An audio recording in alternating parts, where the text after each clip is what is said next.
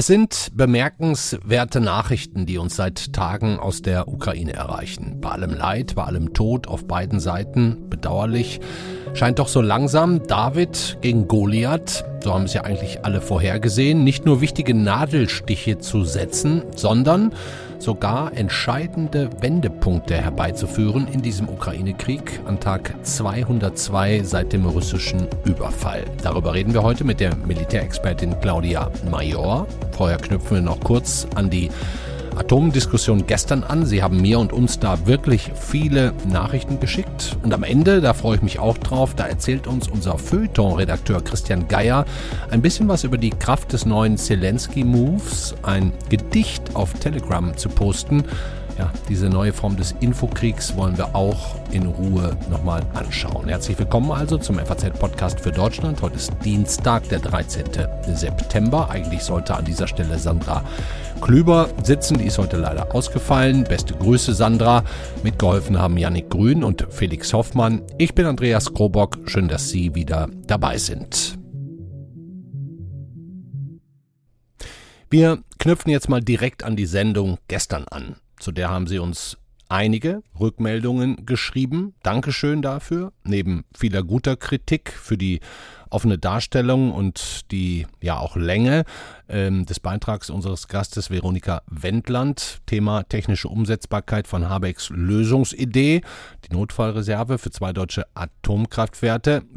Aber dazu hat uns auch viel Kritik erreicht. Besten Dank zum Beispiel an Frau Dr. Kira van Lill, die uns regelmäßig aus Denver in den USA zuhört und in meiner Reaktion auf die harten Vorwürfe von Wendland gegen Habeck nicht genug Gegenposition gesehen hat. Ging auch zwei, drei anderen von Ihnen so. Ja, ich muss Ihnen da schon auch gestehen, dass ich hier und da zwar mal nachgefragt habe, aber auch tatsächlich leicht überrascht und irritiert war, als wir an die Stelle kamen, als Wendland sagt, äh, dass Habeck sich bisher keine Expertise aus dem eigenen für Reaktorfragen zuständigen Umweltministerium geholt hat.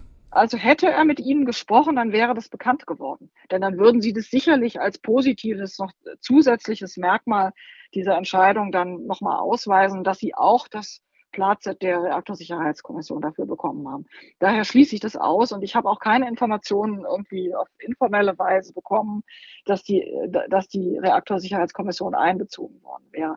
Und das ist ja, das ist tatsächlich der Grundmangel dieses gesamten Prozesses, dass da Leute am Werk sind, die überhaupt nicht wollen und die dann auch alle Möglichkeiten umgehen, um äh, dann auch gar nicht in die Gefahr zu kommen wollen zu müssen sozusagen, ne? weil ihnen nämlich die Fachleute sagen, das geht oder das könnt ihr so und so machen und nämlich dann müsste man tatsächlich sehr valide ähm, Argumente, dann schlagende Argumente entwickeln, warum es denn ja doch nicht geht und in Wirklichkeit ist das einzige Argument, was Habeck hat, ich will es nicht. Das sind natürlich Aussagen, auch da nochmal ein Gruß jetzt nach Denver, den wir nachgehen. Wir hören da nicht auf. Wir werden weder so rum noch so rum Aussagen einfach stehen lassen. Aber es ist halt ein wahnsinnig wichtiges Thema, wenn das neue Jahr beginnt und wir neue Strompreisbildungen haben, wenn Atomstrom wegfällt und dafür zum Beispiel noch mehr Kohle, noch mehr Gas und noch mehr Öl mit reinkommt und dadurch der Strompreis ja auch nochmal teurer wird. Also das Ganze hat einfach so viele Dimensionen. Gestern ging es tatsächlich argumentativ in eine Richtung, in der eher die Frage war, ist die von Habeck vorgetragene Atomlösung überhaupt technisch machbar? Und warum wird diese Seite von der Regierung offensichtlich so viel weniger gehört als zum Beispiel die, ja klar, arbeitsplatzreichere Kohleindustrie, die aber dennoch fürs Klima nachweislich um ein Vielfaches schädlicher ist? Wir müssen schon diesen deutschen atomaren Sonderweg weltweit gesehen auch in der aktuellen Zeit von explodierenden Energiepreisen kritisch hinterfragen.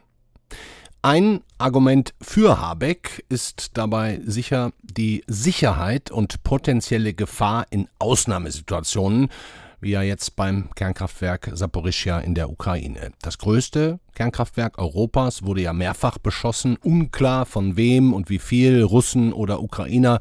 Aber die Situation ist ernst, zumal das AKW wohl auch einige Tage jetzt nicht am Stromnetz hing, also nicht selber, nicht, nicht nur Strom produziert hat, keinen Strom produziert hat, das ohnehin nicht mehr, sondern auch keinen bekommen hat. Ein Problem für die Kühlung. Seit gestern Nacht soll zumindest das wieder funktionieren. Über diese Situation müssen wir jetzt reden und das tun wir mit dem Atomexperten Sebastian Stransky von der Gesellschaft für Anlagen und Reaktorsicherheit. Grüße Sie, Herr Stransky. Ich grüße Sie. Ja, Technisch ist diese Situation sicherlich noch viel, viel schwieriger als alle technischen Situationen bei deutschen Kernkraftwerken. Ähm, sechs Reaktoren in Saporischia, das größte in Europa, die sind jetzt alle runtergefahren erstmal, ne? Das stimmt. Der sechste Reaktor ist ähm, am Wochenende auch runtergefahren worden, nachdem er einige Tage im sogenannten Inselbetrieb gelaufen ist. Das heißt, der Reaktor hat sich selbst und auch die anderen fünf Reaktoren mit Strom versorgt, weil mhm. es keine Leitung nach außen gab, so dass das Kraftwerk nicht mit externem Strom versorgt werden konnte. Nachdem am Sonntag dann eine Leitung wiederhergestellt worden war, hat der Betreiber entschieden, auch den sechsten Reaktor hm. außer Betrieb zu nehmen. Hm. Ist das im Prinzip eine für Sie gute Nachricht, eine korrekte Lösung, das so zu machen? Es ist eine nachvollziehbare Lösung weil äh, die Anlagen sind für diesen Betriebsmodus Inselbetrieb nicht für eine längere Zeit ausgelegt. Mhm. Man kann sowas machen. Die Ukrainer haben das also auch schon mehrfach äh, geprobt und ich bin eigentlich äh, wirklich positiv überrascht, dass das auch bei dem sechsten Reaktor vor einigen Tagen geklappt hat, ihn quasi in Betrieb zu halten und umzuschalten auf Inselbetrieb. Aber wie gesagt, das ist eine Ausnahmesituation hinsichtlich der Betriebsparameter.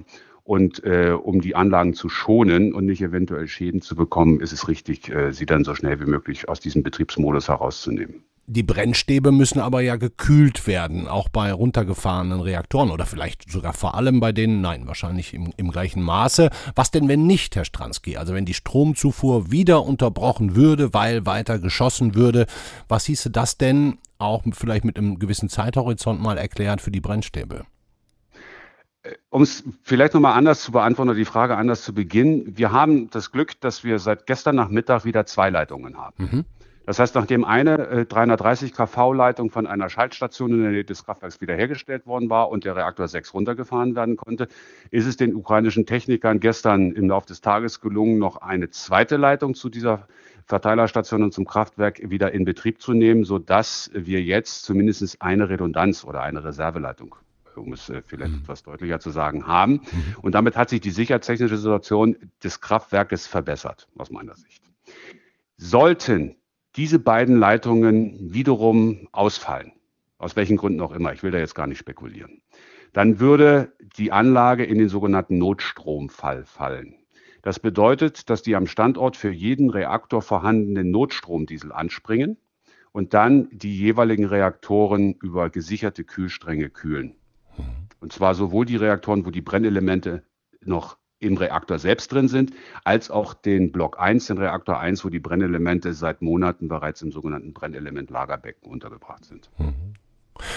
Was ich hochinteressant finde, Saporischia ist ja von russischen Truppen besetzt, ne? Und wir wissen ja von der äh, internationalen Atomenergiebehörde, die ja einige Zeit vor Ort war, äh, vielleicht auch wie die Zusammenarbeit oder wissen Sie es, wie da die Zugänge waren. Also ich meine, wir haben es mit ukrainischen Kraftwerksmitarbeitern zu tun, die offensichtlich immer noch voll ins Zeug legen. Ähm, aber das Ganze wird besetzt von, von russischen Soldaten. Wissen Sie, wie das vor Ort funktioniert? Hört also, sich zumindest kompliziert an. Äh, direkt äh, wissen tun wir es nicht. Wir können natürlich versuchen, das einzuschätzen. Was wir mitbekommen haben, als das Kraftwerk äh, Anfang März äh, von den russischen, russischen, Truppen quasi eingenommen wurde und das Militär die Oberhalt übernommen hat, ähm, gab es relativ große Schwierigkeiten, weil teilweise das Betriebspersonal das Gelände nicht verlassen durfte, weil sie also mehrere Schichten hintereinander machen mussten.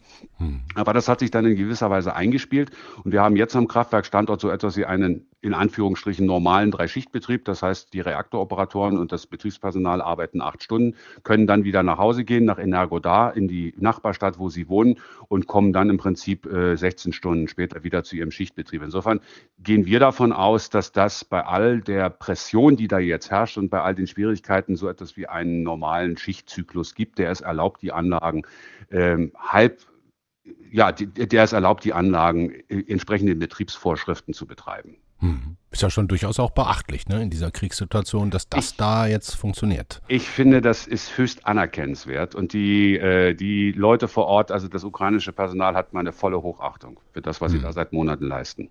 Hm. Wenn wir also jetzt da über die Probleme reden, zum Beispiel bei der Kühlung, haben Sie gerade angesprochen, da würde es ja wahrscheinlich bei einem Beschuss stehen ja angeblich auch russische Panzer in Turbinenhallen auf dem Gelände. Was würde da, da das dürfte nicht passieren. Ne? Also deswegen fordern ja, glaube ich, auch Sie einen, einen Umkreis von, sagen wir mal, 10 Kilometer Radius, in dem auf gar keinen Fall Kampfhandlungen stattfinden dürfen. Also das wäre sozusagen der Worst Case, da fliegt eine Rakete rein.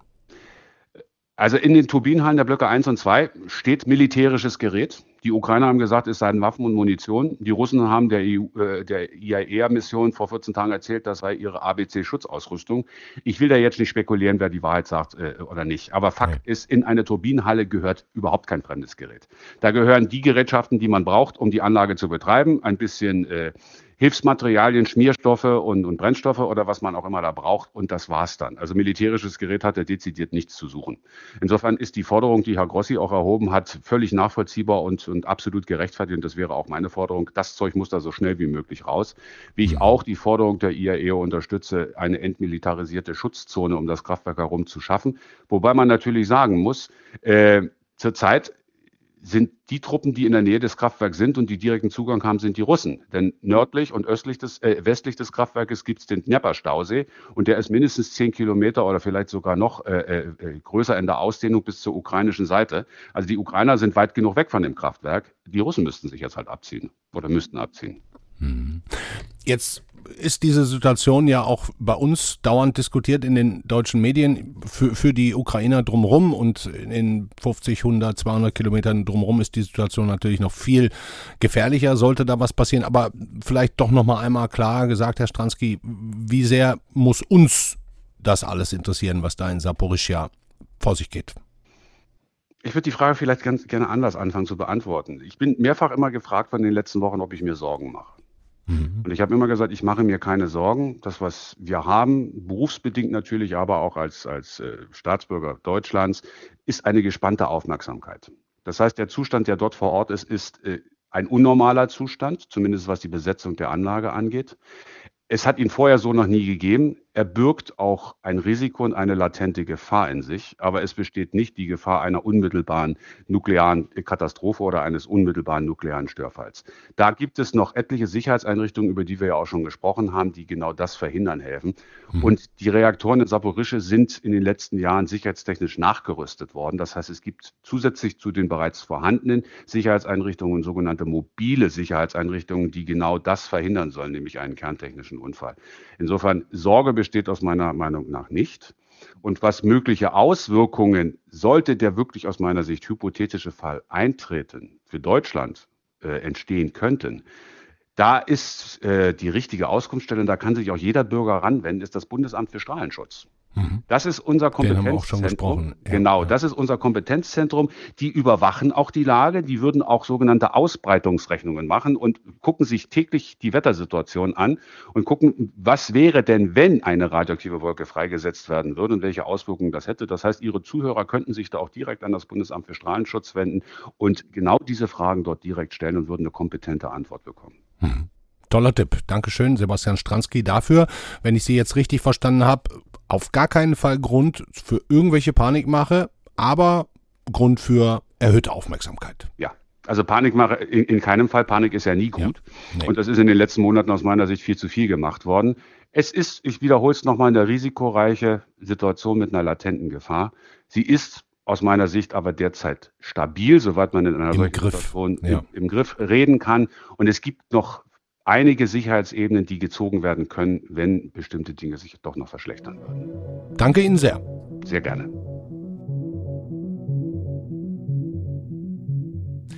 Sebastian Stransky. Er arbeitet ja für eine wissenschaftlich-technische Non-Profit-Organisation.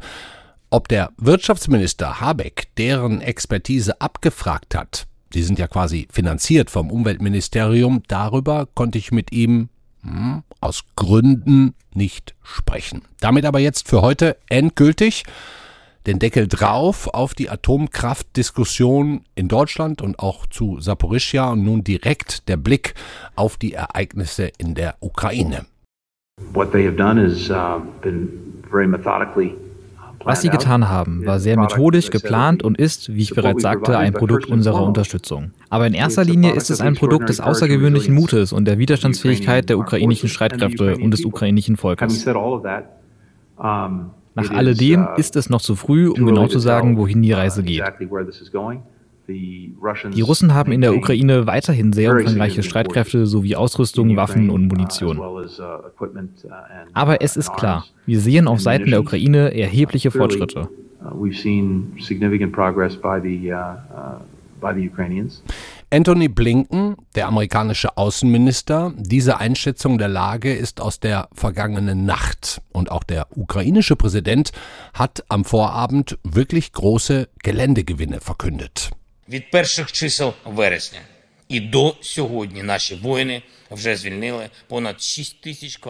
Seit Anfang September sagt Zelensky, hätte das ukrainische Militär 6000 Quadratkilometer Territorium zurückerobert im Osten und im Süden des Landes und die Truppen würden weiter voranschreiten. Mal zur Einordnung, 6000 Quadratkilometer, das wäre in etwa die doppelte Fläche des Saarlandes oder drei bis viermal Berlin. Man mag es kaum glauben oder für möglich halten. Die erste Frage an unseren heutigen Gast, unsere heutige Militärexpertin, liegt also quasi schon mal auf der Hand. Ich stelle sie erstmal kurz vor. Claudia Major ist Forschungsgruppenleiterin beim Deutschen Institut für internationale Politik und Sicherheit. Das heißt, auf ihre Expertise und Analysen greift auch die Bundesregierung zurück. Hallo Claudia Major.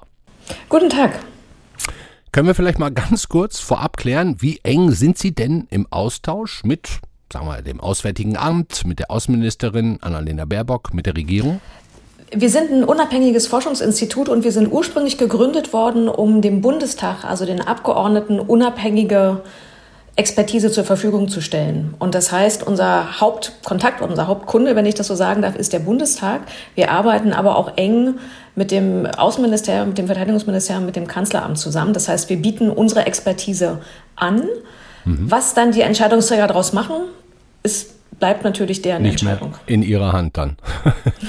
Aber haben Sie das Gefühl, die haben in, in den letzten Wochen und Monaten einiges von denen, dem auch umgesetzt, was Sie da so weitergegeben haben? Mein Eindruck ist, dass viele, mit denen ich spreche, sehr aufmerksam zuhören.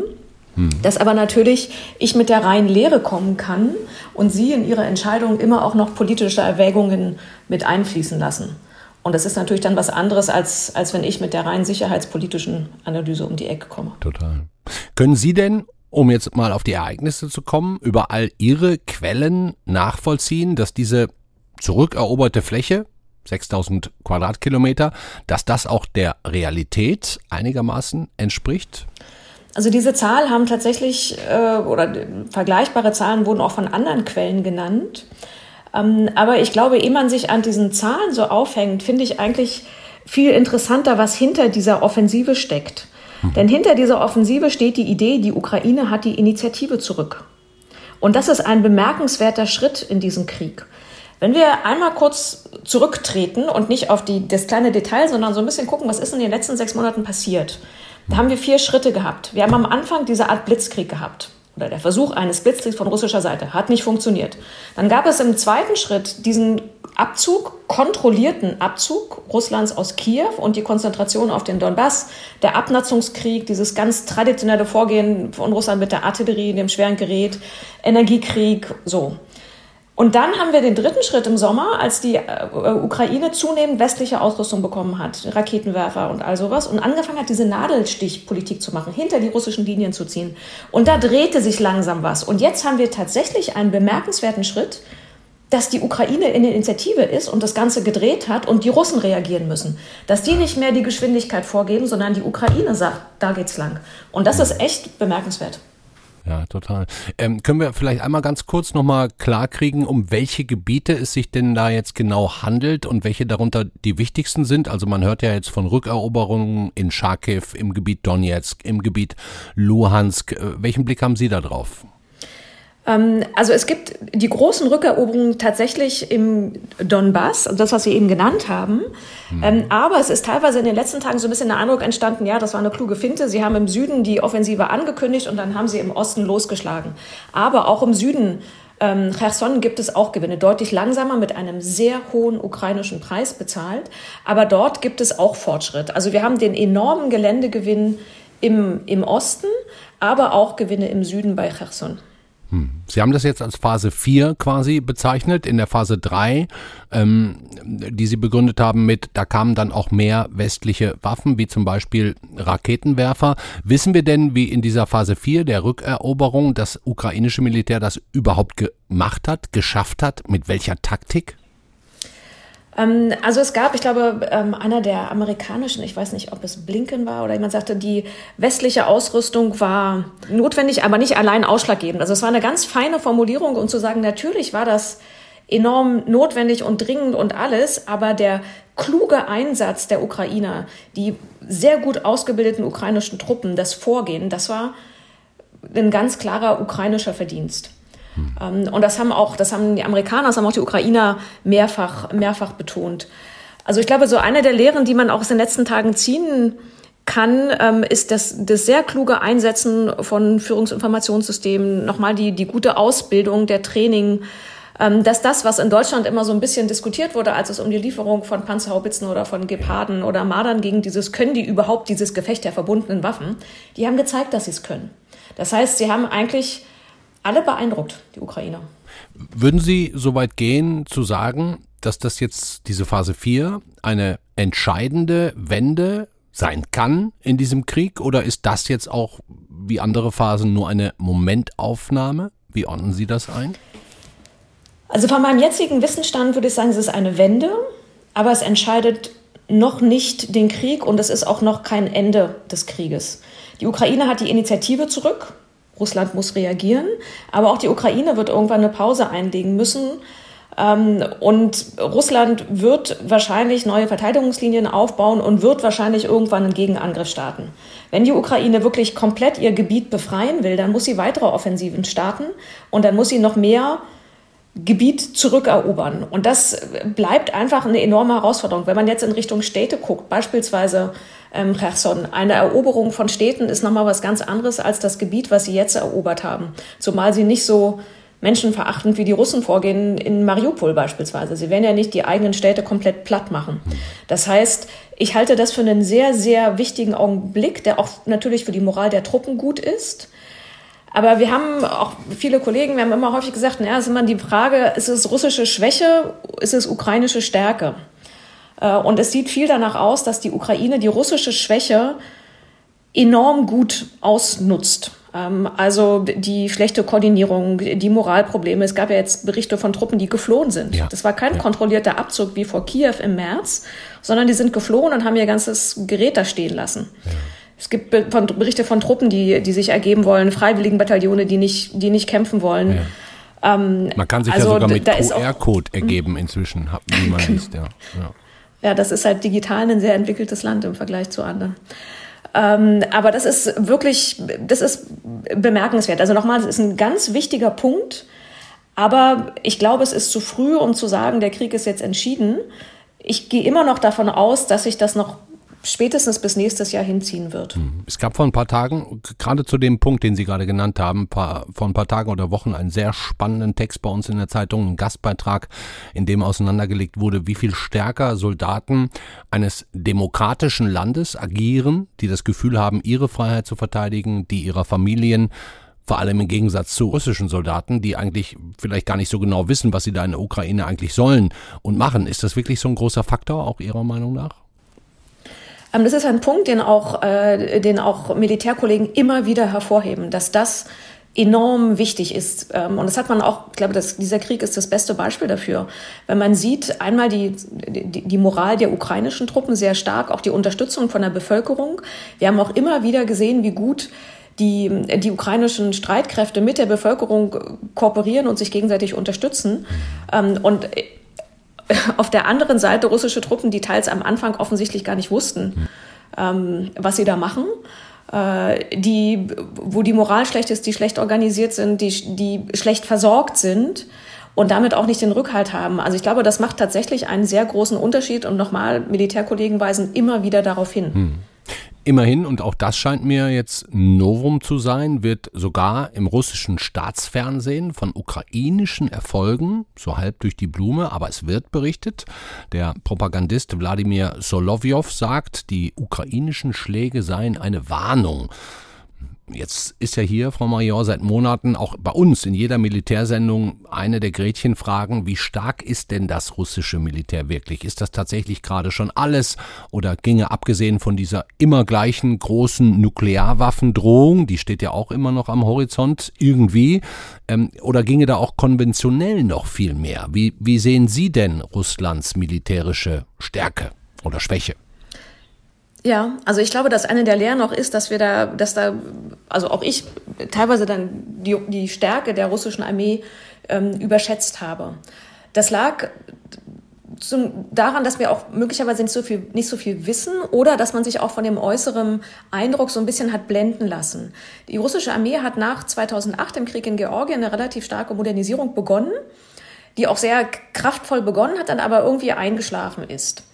Ähm, aber dadurch ist auch im Westen der Eindruck entstanden, die sind hochmodernisiert und gut neu durchorganisiert und beeindruckend.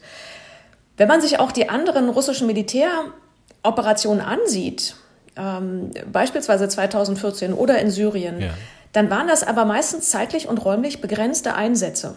So etwas wie was Russland jetzt in der Ukraine versucht hat, also einen umfassenden Einsatz aller, sozusagen der gesamten Streitkräfte, um ein Land, ein komplettes Land zu überrennen, das gab es in der Vergangenheit nicht. Also 2008 Georgien, 2014 Ukraine, Syrien, das waren alles kleinere Operationen, sodass man sich möglicherweise von dem Erfolg dieser kleinen Operationen wir uns auch ein bisschen haben beeindrucken lassen.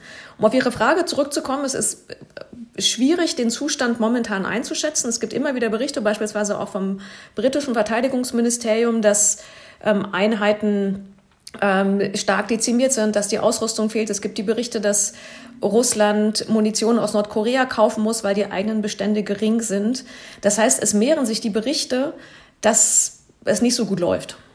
Die Russen selber behaupten ja inzwischen sogar, dass Amerikaner und Briten, Söldner, die Gegenoffensive der Ukrainer mitgeleitet und organisiert hätten. Ist ja jetzt kein ganz kleiner Vorwurf, auch an die NATO, um ehrlich zu sein. Haben Sie Kenntnisse darüber, ob sich die Amerikaner auch wirklich direkt beteiligen, nicht nur mit Waffenlieferung, ob da irgendwas dran ist. Also man muss ja zumindest diese russische Seite auch mal hören.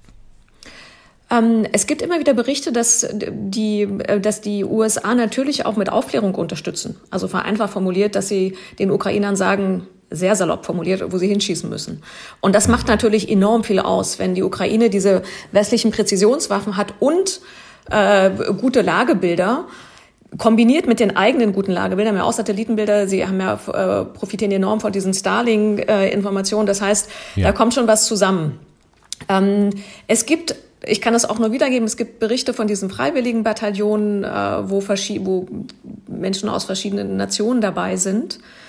Ähm, ich kann Ihnen das nicht bestätigen, aber dass natürlich die westlichen Staaten, ich meine, die Frage müssen wir uns auch stellen, ähm, natürlich unterstützen wir die Ukraine, das war mein Verständnis. Deswegen liefern wir der Ukraine Waffen auch schwere Waffen bis zu Panzerhaubitzen, möglicherweise auch irgendwann noch mehr, plus Aufklärung, plus wirtschaftliche Hilfe, finanzielle Hilfe, weil wir der Meinung sind, dass die Ukraine nach VN-Charta ein Selbstverteidigungsrecht hat. Deshalb denke ich mir so, ja, ich finde es sehr gut, dass die westlichen Staaten die Ukraine so fundamental unterstützen.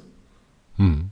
Diese Waffendiskussion hört ja bei uns überhaupt nicht auf. Ne? Noch bessere hm. Offensivwaffen wie Kampfpanzer, ja, nein. Ähm, offensichtlich könnten die ja helfen. Sollten wir Ihrer Meinung nach, Frau Major, liefern? Empfehlen Sie das der Regierung aus Ihrer Perspektive heraus? Ähm, aus meiner Perspektive empfehle ich das, weil es darum geht, der Ukraine die Mittel in die Hand zu geben, das von Russland völkerrechtswidrig besetzte Gebiet zurückzuerobern. Ein Gebiet, in dem Russland eine aktive Entukrainisierungspolitik durchführt. Mit Deportationen, mit Verbot der ukrainischen Sprache, mit einer ganz Folterung, klaren Unterdrückung. Wie man jetzt auch wieder liest. Mit, ja. Genau. Das heißt, ähm, meines Erachtens sollten wir die Ukraine in die Lage, gemeinsam mit den westlichen Partnern, in die Lage versetzen, ihr Staatsterritorium zurückzuerobern. Und wir haben gesehen, dass sich die westlichen Lieferungen vom Beginn des Krieges bis jetzt in einer Art und Weise gesteigert haben, wie es, glaube ich, viele nicht für möglich gehalten haben. Ende Februar hat, glaube ich, keiner für möglich gehalten, dass wir die Panzerhaubitze 2000 liefern würden. Ja. Das heißt, es ist auch ein Lernprozess bei uns. Und dieser Lernprozess geht natürlich auch mit der Situation in der Ukraine weiter. Die Ukrainer haben gezeigt, wie hervorragend sie zum Beispiel den Gepard nutzen können und einbinden können in ihr Vorgehen. Ähm, und ich glaube, dass, dass, wir, dass man das auf so eine einfache Formel bringen kann und sagen, im Moment verteidigt die Ukraine unsere Freiheit und unsere Sicherheitsinteressen. Und deswegen können wir sowohl Lücken bei unseren eigenen Beständen vorübergehend in Absprache mit Partnern in Kauf nehmen, weil das gerade wichtiger ist, vorübergehend, dass die Ukraine sich wehren kann. Ähm, und deswegen, ich glaube, das ist die Gretchenfrage. Wollen wir der Ukraine die Mittel an die Hand geben, die sie braucht, um ihr eigenes Land zurückzuerobern? Hm. Und als nächste Frage kommt dann, wie ich finde, ganz automatisch, sollte es sozusagen der Ukraine mit einer weiteren Unterstützung durch den Westen, sprich noch offensivere Waffen, noch mehr Waffen, noch mehr Geld, sollte es der Ukraine also gelingen, die russischen Armeen auch ähm, weiter zurückzudrängen, weiteres Territorium zurückzugewinnen, dann wird ja irgendwann Putin sich fragen müssen, was mache ich denn? Was mache ich denn? Ich schaff's ja gar nicht mehr mit meinem eigentlich mal ach so stark gedachten Militär, das es ja jetzt vielleicht dann nachweislich gar nicht mehr ist. Welche Alternativen habe ich denn? Ne? Und, und da kommt ja dann immer die große Angst vor dem großen Schlag, vor dem Nuklearschlag und so weiter. Also die, die haben immer noch was im Köcher. Ähm, die sind nicht so einfach zu besiegen. Wie, wie sehen Sie denn da die weitere Zukunft? Wochen, Monate? Sie haben ja vorhin selber gesagt, das kann noch bis ins nächste Jahr dauern, wenn jetzt erstmal mhm. die Matschphase kommt. Also ich glaube, da sind, man muss man verschiedene Stränge auseinandernehmen äh, oder auseinanderdividieren. Ähm, das eine ist, ähm, das, das ist zumindest das, was mir meine Russland-ExpertInnen immer wieder sagen, äh, in einer Diktatur, wie Russland es jetzt ist, in einem autokratischen Staat, kann Putin Erfolg selbst definieren. Das heißt, er kann auch sagen, die Befreiung von nur dem Oblast Luhansk ist schon ein Erfolg. Oder ich wollte die Ukraine als eigenständigen Staat nicht mehr lebensfähig machen, so zerstört, wie sie jetzt ist. So. Das heißt, Putin kann. Darauf kann er sich zurückziehen. Putin kann selber definieren, was Erfolg ist. So, das ist in einem ja. demokratischen Staat anders als in einem, wo es keine, keine wirkliche Öffentlichkeit mehr gibt. Ne? Ähm, der zweite Punkt, natürlich müssen wir immer überlegen, was könnte eine russische Reaktion auf einen ukrainischen Erfolg sein. Ich persönlich halte das Risiko des Einsatzes oder das Risiko, dass eine taktische Atomwaffe eingesetzt wird, für sehr gering. Ähm, Auch nicht größer werdend bei weiteren Verlusten. Ich habe es am Anfang des Krieges, als also Putin hat vor dem Krieg und seit Beginn des Krieges hat die russische Regierung Putin, Lavrov und auch andere regelmäßig nuklear gewarnt.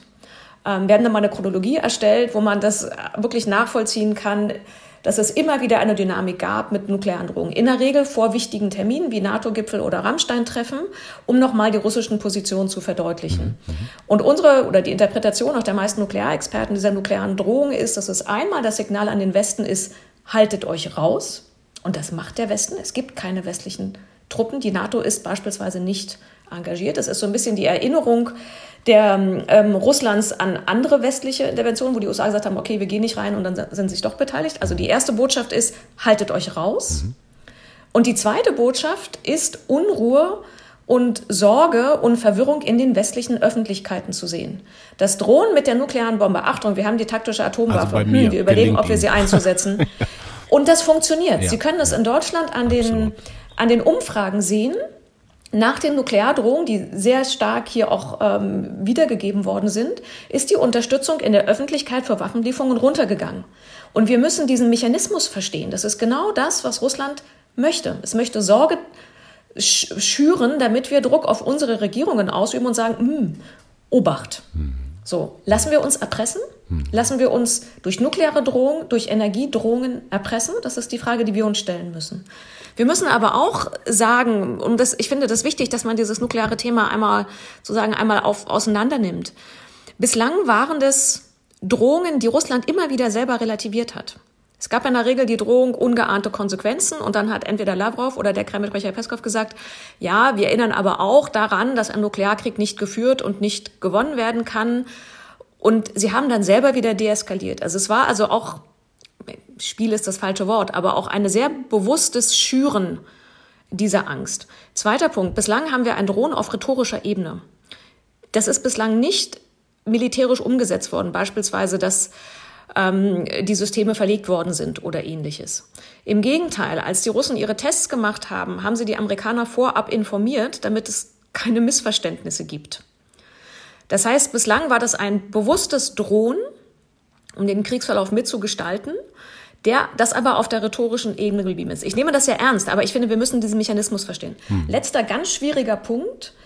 Ähm, Kurze Zwischenfrage, weil Sie gerade gesagt haben, ja? wollen wir uns erpressen lassen? Ihre Antwort ist darauf doppeltes Nein, ne? Also um das richtig ja. zu einzuordnen. Ja, okay, dann ja, ja. bitte, Entschuldigung. Ähm, letzter, ja, letzter Punkt. Ähm, was, wären, was wäre der Gewinn eines solchen, eines, des, was, wäre der, was würde Russland gewinnen, wenn es eine taktische Atomwaffe einsetzen würde? Es gäbe natürlich einen begrenzten militärischen Gewinn auf dem Gefechtsfeld. Aber um die Kriegslage nachhaltig zu verändern, müsste Russland deutlich mehr machen und vor allen Dingen die Kosten die politischen Kosten wären enorm hoch. Russland würde das nukleare Tabu brechen, was seit 1945 besteht und an das sich alle Atomwaffenstaaten gehandelt haben. Die Amerikaner haben gesagt, das würde ihre Rolle in dem Krieg fundamental verändern. Das hat auch die NATO gesagt. China, bislang stärkt es Russland den Rücken, ja. hat kein Interesse daran, dass die nukleare Ordnung die Atomwaffen als politische Waffen, aber nicht als Kriegsführungswaffen sieht, dass diese nukleare Ordnung verändert wird. Das heißt, die Kosten, die Russland von einem solchen Einsatz hätte, wären enorm groß und würden wahrscheinlich den Verlauf des Krieges nachhaltig verändern. Ich sage nochmal, dass, es, dass ich natürlich dieses Risiko sehe. Ja. Wir müssen versuchen, das aber so ein bisschen einzuordnen. Weniger 50, 50, mehr 80, 20 so, wenn ich Sie jetzt richtig... Ich glaube, dass das Risiko zu Beginn des Krieges höher war, weil Russland durch den geringen Erfolg oder durch den großen Misserfolg und die starke Reaktion des Westens überrascht war. Mhm.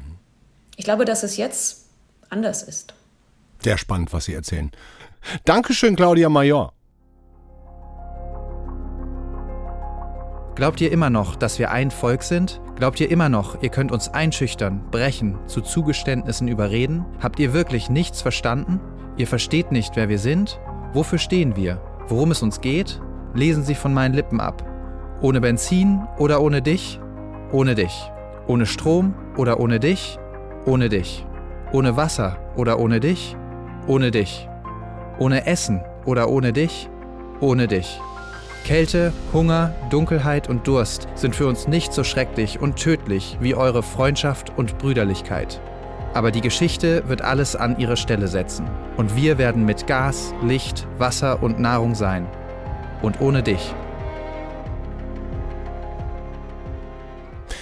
Was Sie gerade gehört haben, ist ein Gedicht Gedicht, das der ukrainische Präsident Volodymyr Zelensky auf Telegram und auf Facebook gepostet hat. Leider gibt es keinen Originalton von ihm, so haben wir es einfach übersetzt, hoffentlich einigermaßen korrekt und mit ein bisschen, Entschuldigung dafür, pathetischer Musik unterlegt. Unser Feuilleton-Redakteur Christian Geier hat dazu einen super spannenden und interessanten und auch witzigen Kommentar geschrieben. Und weil wir ohnehin heute schon so hart überzogen haben, hole ich ihn jetzt direkt und nochmal ganz kurz dazu dazu. Hallo Christian Geier. Ja, hallo. Freut mich. Wir haben es gerade auf Deutsch gehört. Ohne dich, ne? womit natürlich Putin gemeint ist mit diesem dich. Was macht das mit Ihnen, Herr Geier, als Feuilleton-Redakteur, wenn ein Staatsmann im Krieg plötzlich anfängt, auch noch zu dichten? Ja, Herr Komox, Sie sagen es schon, es ist natürlich höchst ungewöhnlich. Wir mhm. waren auch in der Redaktion sehr überrascht, äh, als wir das zur Kenntnis nahmen, dass da der Zelensky mitten, äh, hier kann man wirklich äh, buchstäblich sagen, noch unter dem Eindruck eines Raketenbeschusses, ja, unter dem er stand. Denn äh, Russland hatte gerade eine Art Vergeltung für die großen Gebietsgewinne der Ukrainer vollzogen. Die Vergeltung bestand darin, muss man äh, zum Verständnis dieses Gedichtes wissen, dass eben das Elektrizitätswerk in jener Gegend unter Beschuss genommen wurde ja. und ein Blackout da war. Das heißt, die sahen nichts, die konnten sich nichts kochen, ja. die waren im Moment unter Lebensgefahr. Ja. Und in, in dieser Situation spricht, Sie sagen es, Herr Zelensky ein Gedicht. Hm, schon irre, ne? Spielt es da überhaupt noch irgendeine Rolle, Herr Geier, ob Versmaß oder sonst was eingehalten werden, ob dieses Gedicht ja. modern ist in seiner Erscheinungsweise oder ist es einfach das nächste Pfund aus der Abteilung? Ja, wir Ukrainer sind euch Russen, egal was ihr tut, in jeder Hinsicht, auch kulturell überlegen. Ja, Sie sprechen es an. Die Überlegenheit, die bricht aus diesen Zeilen. Und zwar zum einen vom Gehalt her könnte man sagen, ja, die Botschaft ist, wir sind nicht erpressbar. Könnt ihr das bitte endlich mal einsehen? Meint ihr immer noch, ihr könntet uns einschüchtern, mit uns nicht.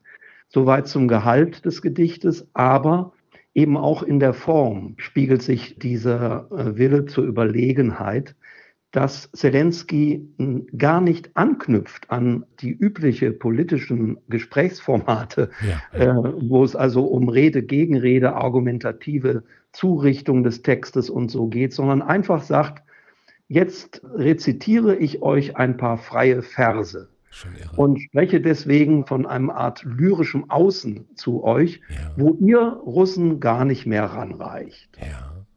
Und, und, und, und das hat dann Wirkung, ne? oder soll Wirkung erzielen. Schafft es ja. Wir sprechen ja schon allein darüber.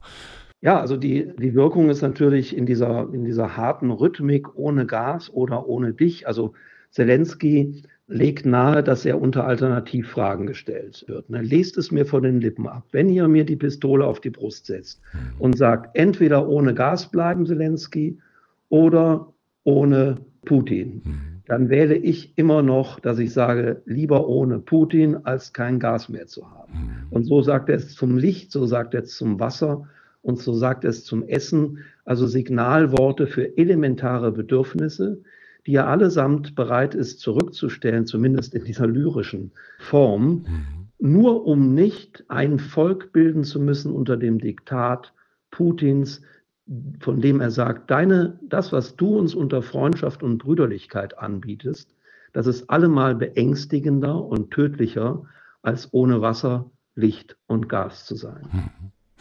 Gibt es denn irgendein lyrisches Maß, ein Urteil, mit dem Sie außerhalb von dieser kommunikativen Superprofessionalität, das muss man einfach mal sagen, noch einen Dichter und Denker in Zelensky erkennen? Oder würden Sie da jetzt auch sagen, als Feuilleton-Redakteur, schwamm drüber über eventuelle Formen, das ist einfach in seiner Wirkung so krass, das reicht schon aus? Zelensky äh, kommt ja von der Kunst her, er ist Schauspieler von Hause aus und ist deswegen im künstlerischen Metier zu Hause. Mhm. Das muss man natürlich in Rechnung stellen, um nicht ganz vor Überraschung vom Stuhl zu fallen. Hier hat also nicht Herr Scholz plötzlich angefangen zu dichten, der aus dem juristischen Metier kommt. dass ich lache, ja. Sondern hier hat ein eben von Haus aus Schauspieler angefangen zu dichten. Mhm. Und wenn er eben sagt, das ist meine ultimative Feinderklärung, ähm, in dem Sinne, dass ich sage, nichts passt mehr zwischen dir, Putin und mir, Zelensky. Mhm. Jede Form der möglichen Gemeinsamkeit stelle ich hier in Abrede, indem ich in einer Form zu dir spreche, mit der du gar nichts anfangen kannst. Mhm.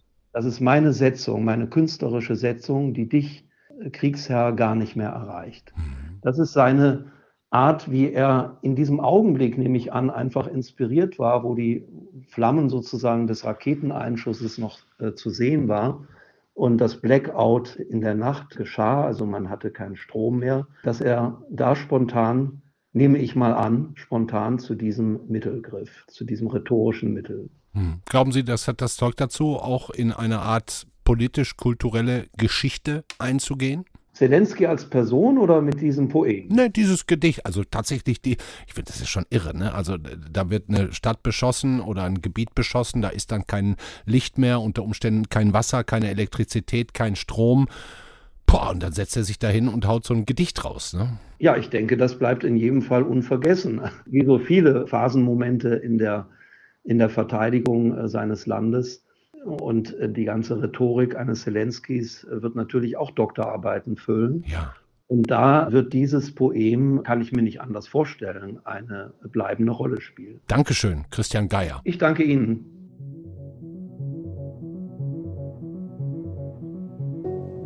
Jo, spannend. Das war der FAZ-Podcast für Deutschland an diesem Dienstag, den 13. September. Weiterführende Texte, wie so oft, finden Sie alles auf Faznet oder natürlich auch bei uns. In der Zeitung fühlen Sie sich frei, schauen Sie sich da bitte um und schreiben Sie uns weiter. Bin wirklich sehr dankbar für die vielen, vielen Nachrichten, die mich auch ähm, nach der Folge gestern erreicht haben. Machen Sie sich keine Sorgen, wir bleiben weiter kritisch, aber in beide Richtungen. Schönen Abend Ihnen, macht es gut. Ciao.